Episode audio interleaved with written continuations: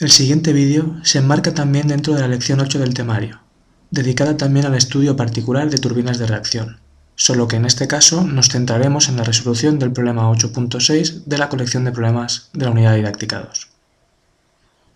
El problema cubre la parte de regulación del temario, o al menos lo que a regulación de turbinas Francis se refiere. Aquí veremos cómo se ven modificadas las condiciones de operación de una turbina de flujo radial, cuando sobre ésta se realiza una regulación del caudal con objeto de regular la potencia. El enunciado es el siguiente. Bajo ciertas condiciones, una turbina Francis de flujo radial funciona con un salto neto de 50 metros, un caudal de 10 metros cúbicos segundo y gira a una velocidad de 270 revoluciones por minuto. Los diámetros correspondientes a las secciones de entrada y salida del rodete son, respectivamente, 1,5 y 0,8 metros, y las anchuras de los álabes 0,3 y 0,5 metros. El ángulo de los álabes a la entrada del rodete es de 80 grados. El agua sale del rodete con una velocidad absoluta de 8 metros segundo y sin componente azimutal. El rendimiento volumétrico es del 98%. Con lo anterior, en los apartados A y B debemos determinar la altura útil y el rendimiento hidráulico, así como los ángulos de salida de los álabes del distribuidor y del rodete. Para ello asumiremos que no existen pérdidas por choque en la sección de entrada. A continuación, nos dice que consideremos que para reducir el caudal se giran los álabes del distribuidor de forma que a la salida de este se reduce un grado el ángulo de los álabes y el módulo de la velocidad absoluta se mantiene constante. Suponiendo que el rendimiento volumétrico y la altura neta no varían, determinar en las nuevas condiciones, en el apartado C, el caudal y el rendimiento hidráulico, nos dice que tengamos en cuenta que en este caso el valor de la componente azimutal de la velocidad absoluta a la salida no tiene por qué ser nula, y en el apartado D que representemos gráficamente cómo varían los triángulos de velocidades en la salida y en la entrada del rodete al girar los alaves del distribuidor. Vamos con el apartado A, donde debemos calcular la altura útil y el rendimiento hidráulico. Recordemos que la altura útil la podemos calcular de acuerdo al teorema de Euler, el cual nos dice que la altura intercambiada entre rodete y fluido es proporcional a la variación de los productos de la velocidad de arrastre y la componente azimutal de la velocidad absoluta entre la entrada y la salida de la máquina. En este caso se define así al tratarse de una máquina operando en modo turbina. Si además el fluido abandona la turbina sin componente azimutal, es decir, VU sub 2 es igual a 0, la altura útil se reduce a esta relación donde las variables que entran en juego son la velocidad de arrastre y la componente azimutal de la velocidad absoluta en la entrada del rodete.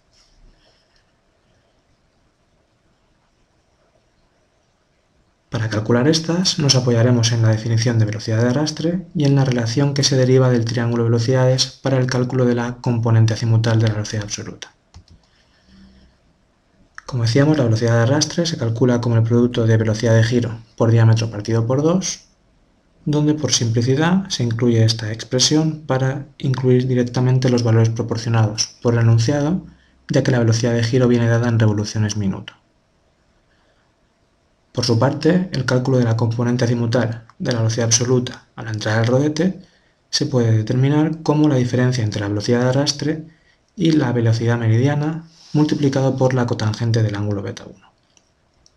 Recuerda que en origen el ángulo beta 1 es el ángulo que forma la velocidad relativa con la velocidad de arrastre cambiada de signo en la sección de entrada. En este caso, al entrar el flujo sin choque al rodete, es indicativo de que el ángulo que forma la velocidad relativa con la velocidad de arrastre en la sección de entrada del rodete, además coincide con el ángulo de los álabes en esta sección. Por lo tanto, el ángulo beta 1 del triángulo será 80 grados. Finalmente, para poder calcular numéricamente el valor de VU1, debemos calcular el valor de la componente meridiana de la velocidad absoluta. Al tratarse de una máquina radial, la ecuación de continuidad nos dice que la velocidad será el cociente entre caudal y sección. El caudal que trasiega el rodete se calcula de acuerdo a Q por el rendimiento volumétrico, al existir fugas externas o internas, y la sección de paso se puede calcular como el producto de pi por d por b por psi, siendo este último el coeficiente de reducción de la sección en la entrada.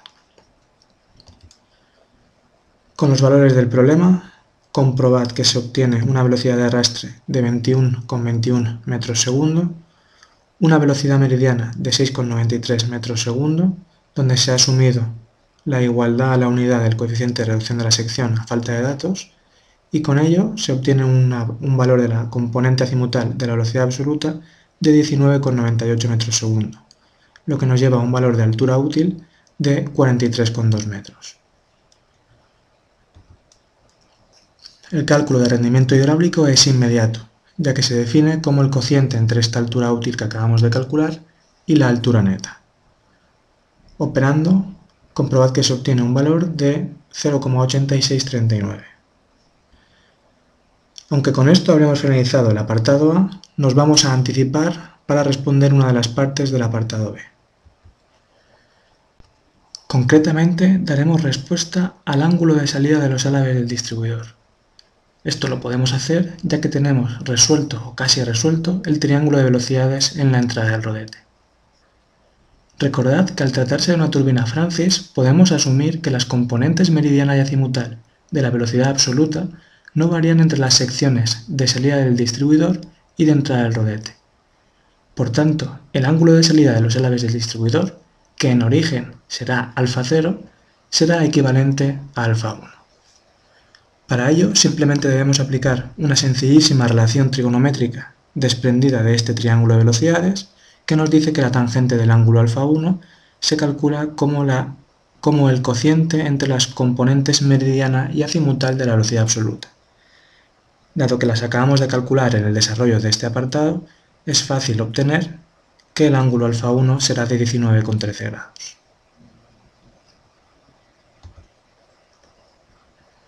Una vez resuelto el apartado A, en el B nos pide que calculemos los ángulos de salida de los álabes del distribuidor y del rodete. Para ello nos pide que asumamos que no existen pérdidas por choque en la sección de entrada. Fijaos que esta afirmación de la segunda parte del enunciado la hemos empleado ya en la primera parte del apartado A, porque si no, no hubiésemos podido determinar qué ángulo formaba la velocidad relativa con la de arrastre en la sección de entrada, y que el ángulo de salida de los álabes del distribuidor lo acabamos de calcular también dentro del apartado A. Por tanto, nos vamos a centrar única y exclusivamente en este apartado en determinar el ángulo de salida de los álabes del rodete beta 2. Para ello dibujaremos el triángulo de velocidades a la salida del mismo. Recordemos que al no existir componente azimutal del flujo en la sección de salida, este es un triángulo rectángulo como el que se muestra en la figura, y que el flujo siempre abandona la turbina perfectamente guiado hecho que se justifica por los canales de paso convergentes. Aquí, la relación para la tangente del ángulo beta 2, que es el ángulo buscado, es la definida por la velocidad meridiana y la velocidad de arrastre. En este caso, al ser el triángulo rectángulo, la velocidad meridiana coincidirá con la absoluta y este es un dato de enunciado, concretamente 8 metros segundo. Por tanto, simplemente con el cálculo de la velocidad de arrastre en la sección de salida, calculada de acuerdo a esta expresión, podremos determinar cuánto vale el ángulo beta 2. En nuestro caso, U sub 2 es igual a 11,31 metros segundo, lo que nos da un ángulo beta 2 de 35,3 grados. Fijaos que si vuestro primer impulso para resolver el problema hubiese sido calcular la velocidad meridiana de acuerdo a la ecuación de continuidad que se define aquí abajo, Q por rendimiento volumétrico partido pi de 2 B2 psi 2, y hubieseis hecho la suposición de que el coeficiente de reducción de la sección es igual a 1, hubieseis procedido erróneamente, ya que en este caso, al disponer de un valor de velocidad absoluta y saber que este, esta velocidad absoluta es igual a meridiana, eso da lugar al cálculo del coeficiente de reducción de la sección real en la salida de los árabes, que en este caso sería de 0,9748, lo que significa que existe un 2,52% del área que está siendo ocupada por los árabes en la sección de salida. A continuación nos dice que consideremos que para reducir el caudal se giran los álabes del distribuidor de forma que a la salida de éste se reduce un grado el ángulo de los álabes mientras que el módulo de la velocidad se mantiene constante. Suponiendo que el rendimiento volumétrico y la altura neta no varían, pide que determinemos en apartado C el caudal y el rendimiento hidráulico en las nuevas condiciones. Para ello debemos tener en cuenta que en este caso la componente azimutal de la velocidad absoluta en la salida no tiene por qué ser nula, mientras que en el apartado D pide que representemos gráficamente cómo varían los triángulos de velocidades a la entrada y salida del rodete al girarlos a la vez del distribuidor. Recordemos que una turbina hidráulica está acoplada rígidamente a un alternador, al cual mueve para generar una energía eléctrica. Este debe girar siempre a una velocidad fija, que se encuentra condicionada por la frecuencia de la red y el número de pares de polos, ya que es una máquina síncrona. Sin embargo, la potencia absorbida por el generador varía según las exigencias de la curva de demanda de energía eléctrica del sistema al que está conectado. Por tanto, la turbina que lo mueve tiene que poder modificar su potencia en cada momento, de acuerdo con las necesidades del generador. La regulación de la potencia en la turbina se realiza por medio del distribuidor, modificando convenientemente el gasto o caudal. Recordemos que de los tres modos de regulación existentes en turbinas hidráulicas, la variación del ángulo de salida de los alaves del distribuidor es el procedimiento universal para turbinas Francis. De hecho, de la ecuación del caudal en función del ángulo alfa 1 derivada en la sesión teórica pertinente, sabemos que un aumento del ángulo alfa 1 da lugar a un aumento de caudal y viceversa. Por ello, no hubiese hecho falta que en el enunciado nos dijesen que el ángulo se reduce en un grado para reducir el caudal, sino que indicando simplemente que se quiere reducir el caudal y que se va a variar la apertura del distribuidor en un grado, podríamos haber llegado al mismo resultado. En la figura se observan la modificación de los triángulos de velocidades como consecuencia de la regulación en la turbina. Observa que el triángulo representado en trazo negro se corresponde con el triángulo de velocidades correspondiente a las condiciones de operación nominales. Aquí en la entrada, la dirección que forma la velocidad relativa con la de arrastre cambiada de signo coincide con el ángulo de los álabes en la entrada del rodete, hecho indicativo de que no existen pérdidas por choque, mientras que en la salida el flujo abandona la máquina sin componente azimutal de la velocidad absoluta. Si por ejemplo, como es nuestro caso ahora, la demanda de energía se reduce, el generador de la turbina debe disminuir la producción, o lo que es lo mismo, exige menos potencia de la turbina. Si dado este caso se conservara la misma potencia en la turbina, éste tendería a incrementar su velocidad al encontrar menos resistencia en el generador. Es entonces cuando entra en servicio el gobernador o regulador de la velocidad del generador. Este se comunica con el servomotor, que mueve el distribuidor de la turbina, actuando de forma que se reduce el ángulo alfa 1 a un nuevo valor alfa 1', con lo cual se modifica la velocidad absoluta v1, pero solo en dirección, no en magnitud, ya que la magnitud depende única y exclusivamente de la altura entre la superficie libre del embalse y el eje de la turbina, y ésta permanece constante. Esto da lugar a una reducción del caudal y por ende de la potencia de la turbina. La velocidad de giro de la turbina se conserva, esto es que U1 permanece constante. Así pues, como puede observarse en la figura, la dirección que forma la velocidad relativa ya no responde al ángulo de álave beta 1, sino a un valor inferior, por lo que se produce una separación del agua del contorno del álave, dando lugar a turbulencias y a pérdidas de energía que reducen el rendimiento. En la salida, la modificación de los triángulos de velocidad con la regulación es que la velocidad relativa siempre sale en la misma dirección. Sin embargo, como la velocidad de arrastre U2 debe permanecer constante para cualquier caudal y la velocidad radial varía su magnitud en la misma proporción que lo ha hecho la velocidad meridiana en la entrada, resulta que la velocidad absoluta de salida V2 ya no tiene dirección radial y por lo tanto aparecerá una componente azimutal de la velocidad absoluta a la salida no nula. En resumen, para reducir la potencia basta con reducir el caudal, y para reducir este, reduciremos el ángulo de salida de los alaves del distribuidor desde alfa 1 hasta alfa 1'.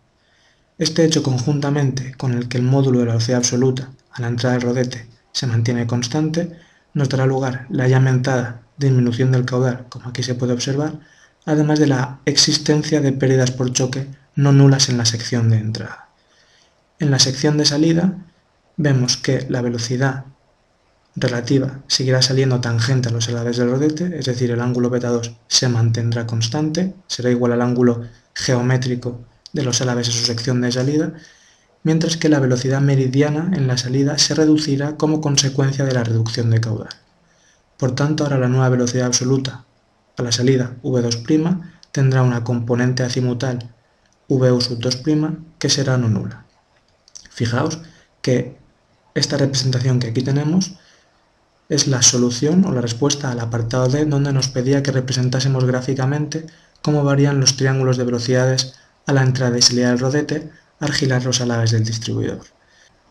El hecho de disponer ya la representación gráfica de los triángulos va a agilizar la resolución del problema ya que ahora sí sabemos qué pasos debemos acometer. Vamos a llevarnos esta representación gráfica a una solución analítica. Para ello empezaremos con el triángulo de velocidades en la entrada, del que sabemos que el ángulo alfa 1' se va a reducir en un grado con respecto al ángulo alfa 1, por tanto si originalmente era 19,13 ahora pasará a ser 18,13, y también conocemos que el módulo de la velocidad absoluta en la entrada permanecerá constante. Como conocíamos las componentes meridiana y azimutal de la velocidad absoluta en la entrada del rodete en condiciones previas a la regulación, podemos sustituirlas y obtener que este valor es igual a 21,15 metros segundo. Por tanto, las nuevas componentes de la velocidad absoluta tras la regulación, marcadas con primas, serán Vm1', que se calculará de acuerdo al producto de V1' por el seno del ángulo alfa 1', y V1', que se calculará de la misma manera, pero en este caso con el coseno de alfa 1'. Sustituyendo los valores numéricos, obtenemos unas componentes meridiana de 6,589 y una azimutal de 20,10 metros segundo.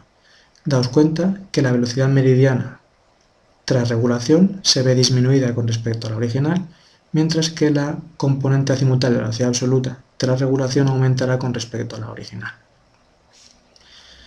Por tanto, como ya conocemos la relación entre velocidades meridianas, podemos calcular el nuevo caudal. Daos cuenta que esto lo haríamos a través de la aplicación de ecuación de conservación del caudal en la sección de entrada. Si originalmente la velocidad meridiana satisfacía esta expresión, donde se calculaba de acuerdo al cociente entre caudal que circula por el rodete y sección de paso, tras la regulación se calculará de la misma manera, salvo que ahora el nuevo caudal es diferente al anterior. Como el rendimiento volumétrico y la sección de paso no varían, la nueva relación entre caudales se calculará de acuerdo a la relación entre velocidades meridianas, o lo que es lo mismo a la relación entre los senos de los ángulos alfa 1' y alfa 1 respectivamente, dado que el módulo de V1 se mantenía constante antes y después de la regulación. Esta operación resultará en un número menor que la unidad, indicativo de que el caudal se ha reducido, y concretamente en este caso es una reducción de aproximadamente un 5%, lo que da lugar que tras multiplicar por el caudal original, que era de 10 metros cúbicos segundo, nos dará un nuevo caudal de 9,495 metros cúbicos segundo. Para el cálculo de la nueva altura útil debemos determinar también el nuevo triángulo de velocidades a la salida de la turbina. Para ello empezaremos de la misma manera que hemos representado el triángulo azul, esto es, en primer lugar, calculando la componente meridiana de la velocidad absoluta y en segunda instancia la componente azimutal. Para la componente meridiana lo planteamos de la misma manera que en la entrada, es decir, relacionándolo con el caudal. Si originalmente se satisfacía esta relación para velocidad meridiana y caudal, ahora, tras regulación, se satisfará exactamente la misma, por lo que podemos calcular la nueva velocidad meridiana en la salida tras regulación a partir de la relación entre los caudales. Si sustituís, os saldrá un valor de Vm2' igual a 7,59 metros segundo. Si hubieseis optado por proceder para el cálculo de Vm2' con el nuevo caudal y la sección en la salida, debéis tener en cuenta que el coeficiente de reducción de la sección que estaría dentro de este término seguiría siendo el calculado en el apartado A. Ahora bien, para el cálculo de la, componente azimutal de la velocidad absoluta, simplemente aplicamos esta ecuación derivada del triángulo de velocidades a la salida. Y esto es que esa componente azimutal se puede calcular como la diferencia entre la velocidad de arrastre a la salida menos la nueva componente meridiana por la cotangente del ángulo beta 2. Daos cuenta que como la velocidad de giro no ha cambiado y el flujo sigue saliendo tangente a los alaves del rodete, tanto U2 como beta 2 tendrán el mismo valor que el usado en el apartado A. Estos dos valores con el valor de velocidad meridiana que acabamos de obtener, nos sale un nuevo valor para la componente azimutal de la velocidad absoluta igual a 0,5707 metros segundo. Con este valor y el anterior para la componente azimutal de la velocidad absoluta en la entrada tras regulación, podemos calcular la nueva altura útil, HU', a través del teorema de Euler. En este caso fijaos que se obtiene un valor de 42,79 metros, que obviamente es inferior al calculado en las condiciones nominales del apartado A. Asimismo, el nuevo rendimiento hidráulico, calculado de acuerdo al cociente entre las alturas útil y neta, asumiendo que la neta no ha variado, ahora es del 85,6%.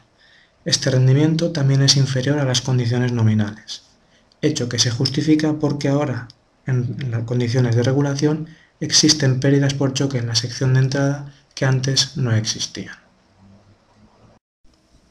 Con este cálculo daríamos por finalizado el problema. En la colección de problemas de la unidad didáctica 2 puedes encontrar otros parecidos a este, como por ejemplo el problema 8.5, en el cual también se resuelven las variaciones en las condiciones de funcionamiento de una turbina de flujo radial tras la regulación de la potencia. También encontrarás otros problemas, pero en este caso de regulación de turbinas Kaplan. Antes de intentar resolverlos, te recomiendo que veas el siguiente vídeo, donde se resuelve la regulación de una turbina Kaplan con distribuidor cilíndrico. Como siempre, cualquier sugerencia que tengas será bien recibida. Muchas gracias.